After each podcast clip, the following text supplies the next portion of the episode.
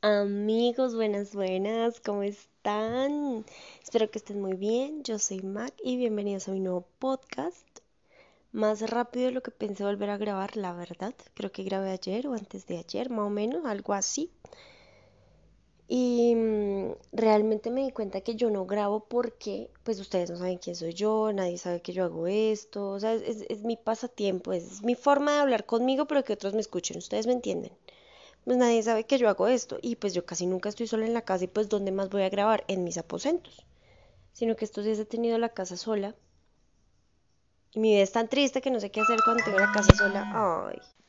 Así es la vida que nunca nadie me llama y empiezo a grabar un podcast con mi teléfono porque tengo micrófono pero no lo uso. Empiezo a grabar un podcast con mi teléfono y sí me llaman, me llama todo el mundo. Bueno, no todo el mundo, la fiscalía. El punto es que ya no me acuerdo qué estaba diciendo, pero les quería contar que, bueno, ustedes saben, y los que no saben, yo soy fisioterapeuta domiciliaria. Y hoy estaba, eh, acabo de terminar mi última terapia del día, afortunadamente porque ya estoy cansada, ya es viernes, ya no quiero saber nada de nadie. Ay, no, yo amo a mis pacientes. El punto es que tengo una paciente nueva. Llevamos 8 de 10 sesiones. Entonces, le estoy enseñando a subir nuevamente escaleras y todo eso, su, proceso de rehabilitación, de la marcha, platos inclinados, declinados, y ella no tiene escalera en su casa. Entonces me dijo, pues doctora, mi suegra vive allí a la vuelta, si quiere, si puede, pues yo le pregunto y, y su merced me dice cómo y yo lo hago. Y yo le dije, pues, pues camine, vamos para allá y hacemos la terapia allá. Y me dijo, bueno, entonces agarramos el bastón, nos fuimos, toda la cosa y a mí se me decía conocida esa entrada. Yo dije, marica, no puede ser, ¿qué es esto? ¿Un déjà vu? Estoy viajando en el tiempo, la paradoja del abuelo. Oigan, hablando de la paradoja del abuelo, estoy viendo una serie que comencé hace como 3, 4 años más o menos.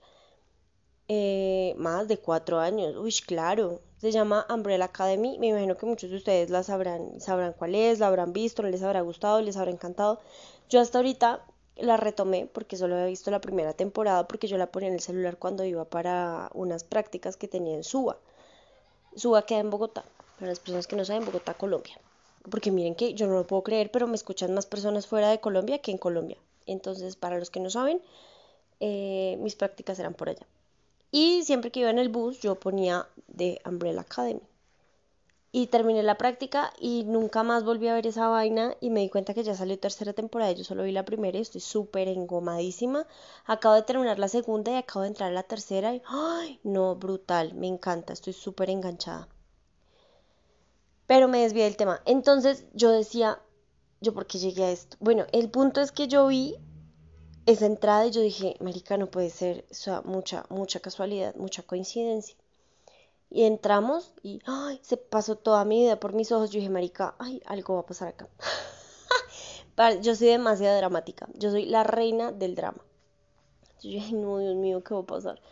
Pues imagínense que yo hace muchos años, bueno, ni tantos, bueno, sí, ya bastantes, como 10, 12 años, me gradué del colegio. Y yo tenía una amiguita en el colegio. Yo no soy santa de la devoción de nadie. O sea, yo desde, como desde los 13, 14 años, no les voy a decir qué hacía. El punto es que ella bebía licor. Y con mi amiga, pues mi amiga, uy, los papás de mi amiga eran demasiado ausentes. Entonces ella me invitaba y al lado quedaba una tienda. Y, y hay una amiguita de ella que los papás eran dueños de esa tienda. Entonces nos regalaba cuarticos de aguardiente, cervezas, bueno. Armábamos unas parrandas en esas puercas casas, era una cosa apoteósica. Y yo entré y yo dije, ay, esta casa me conoce y yo la conozco. Pero pues yo no le iba a decir eso a mi paciente. Yo le dije como, ay, Pepita Pérez, aquí no había un lavadero. Porque es que amigos, yo me acuerdo que en ese lavadero una amiga se embriagó y se fue de jopo entre la alberca, casi no la podemos sacar. No, eso fue un mierdero. El punto es que yo le dije como, aquí no había un lavadero. Pues imagínense que el lavadero estaba muy paila. Y era un lavadero de esos improvisados que eran como de plástico. Yo no sé si ustedes los alcanzaron a conocer. El punto es que rompimos ese lavadero. Y me dijo, sí, imagínese que pues se rompió, tocó cambiarlo y ahora lo pusimos a este lado, no sé qué, doctora, pero es que eso fue hace muchísimos años, ¿usted cómo sabe eso? Y yo, no, es que una amiguita mía del colegio vivía acá. Me dijo, ay, ¿cómo se llamaba? Y yo, eh, Pepina Pérez. Y me dijo como, ay, sí, pues es que ella es casi de la familia. Pepina no sé qué, yo me acuerdo que con unas amigas hicieron una parranda y rompieron el lavadero y se acordó de toda la historia, marica, yo quedé re... O sea, astronómicamente imposible. ¿Cuál era la probabilidad que yo volviera a esa casa de la cual yo era responsable de haber roto el lavadero de la familia? El punto es que ahí vive muchísima gente, claro, marica, empezó a bajar gente que todo el mundo quería ver cómo Pepita Pérez subía y bajaba escaleras y se estaba rehabilitando y cuál era la doctora y mejor dicho, todo el mundo bajaba y me empezaron a reconocer. Y yo dije, puta, donde alguien diga que yo me tiré ese perro lavadero, la sapeo a todas. Porque es que yo no me lo tiré, o sea, yo estaba, o sea, yo fui parte, parte no, parte del problema, pero yo no fui el problema, amigos. Obviamente no pagamos nada ni nada, en esa época tendríamos que 14 años, no pagamos nada y estábamos ebrias, entonces pues nos empezamos a ir unas por unas. Eh, yo me acuerdo que varias se quedaron ahí en la casa con mi amiga. Yo sí me fui para mi casa porque en esa época no me dejaban quedarme en otras casas. Y tampoco cabíamos, éramos muchas. Pero yo me acuerdo que las, pues, bueno, en fin, no les voy a decir así específicamente quiénes fueron las del problema, pero eran las más terribles y pues de las que más se acuerdan en esa casa. Pero se acordaron de mí, marica, qué vergüenza, yo no lo podía creer y mi paciente tampoco lo podía creer. Dice que, ay, su merced era no sé qué fulanita Pascuala. Y yo, sí, sí, señora, yo soy. ¡Qué vergüenza!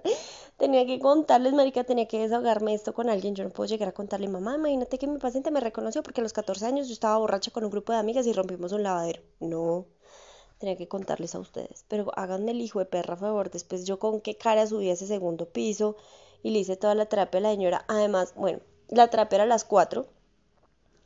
Acababa a las 5 porque con ella tenemos un acuerdo de una hora.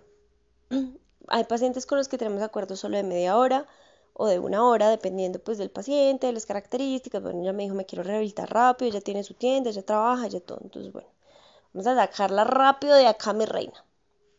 Pilas, sacar rápido a un paciente no quiere decir hacer las cosas mal, sobreesforzarlo, nada. O sea, yo trabajo con ella duro y parejo una hora, pues con sus tiempos de descanso, yo sé ella qué puede hacer, cuáles son los tiempos en los que ella puede empezar a apoyar más la pierna, eh, los tiempos en los que, dependiendo también de radiografías, de tiempo específico, eh, teniendo en cuenta patologías, que no tenga, por ejemplo, una osteoporosis, que ya haya cursado su tiempo después de la cirugía para subir escaleras, para todo, o sea, eso no quiere decir que al otro día ya la puse a subir escaleras, a dormir encima de mi cuerpo afectado, nada, o sea, no.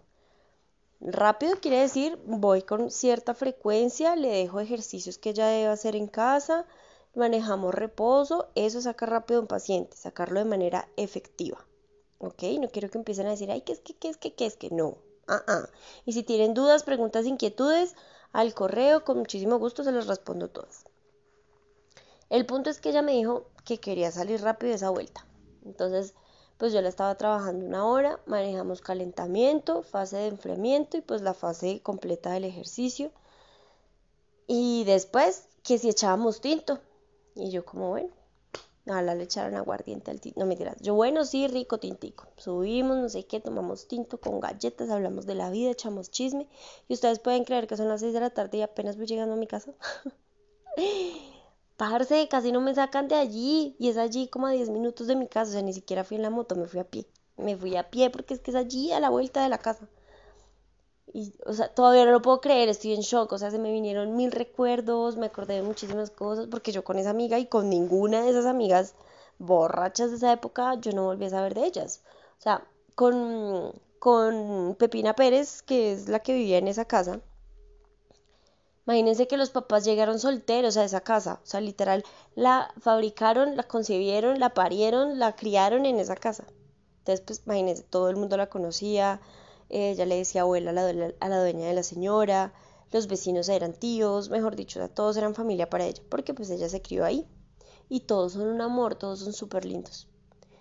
Entonces yo dije, pucha, o sea, mil recuerdos, porque a veces salíamos del colegio y nos íbamos para allá, em, las salidas escolares y así. Es que ella vive en todo el centro de mi pueblo, entonces casi que todas las reuniones eran ahí en su casa.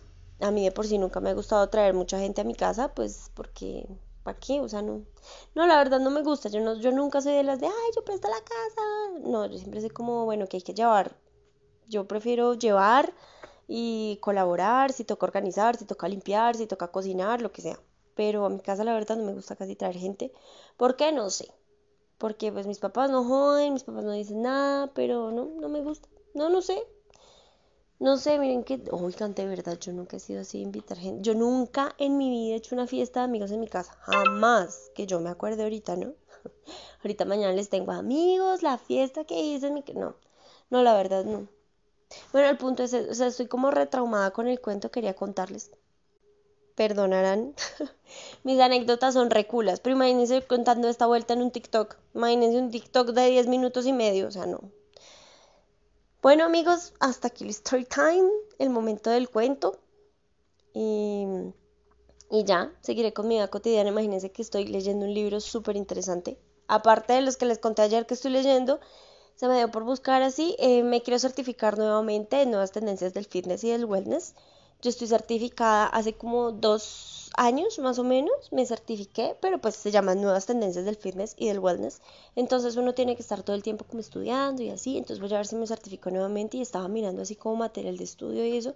Y me puse a buscar que en el drive de la universidad, porque pues en la universidad nos hicieron abrir un correo solo como para trabajos y eso. Yo estaba mirando y yo tenía un libro súper chévere que tenía todos los músculos, los ejercicios para esos músculos, origen, inserción, movimiento, sinergia, em, ¿cómo se llama? Las variaciones, que si con mancuerna, que si con polea alta, que si con polea baja, que si con barra, que si con peso libre, que bueno.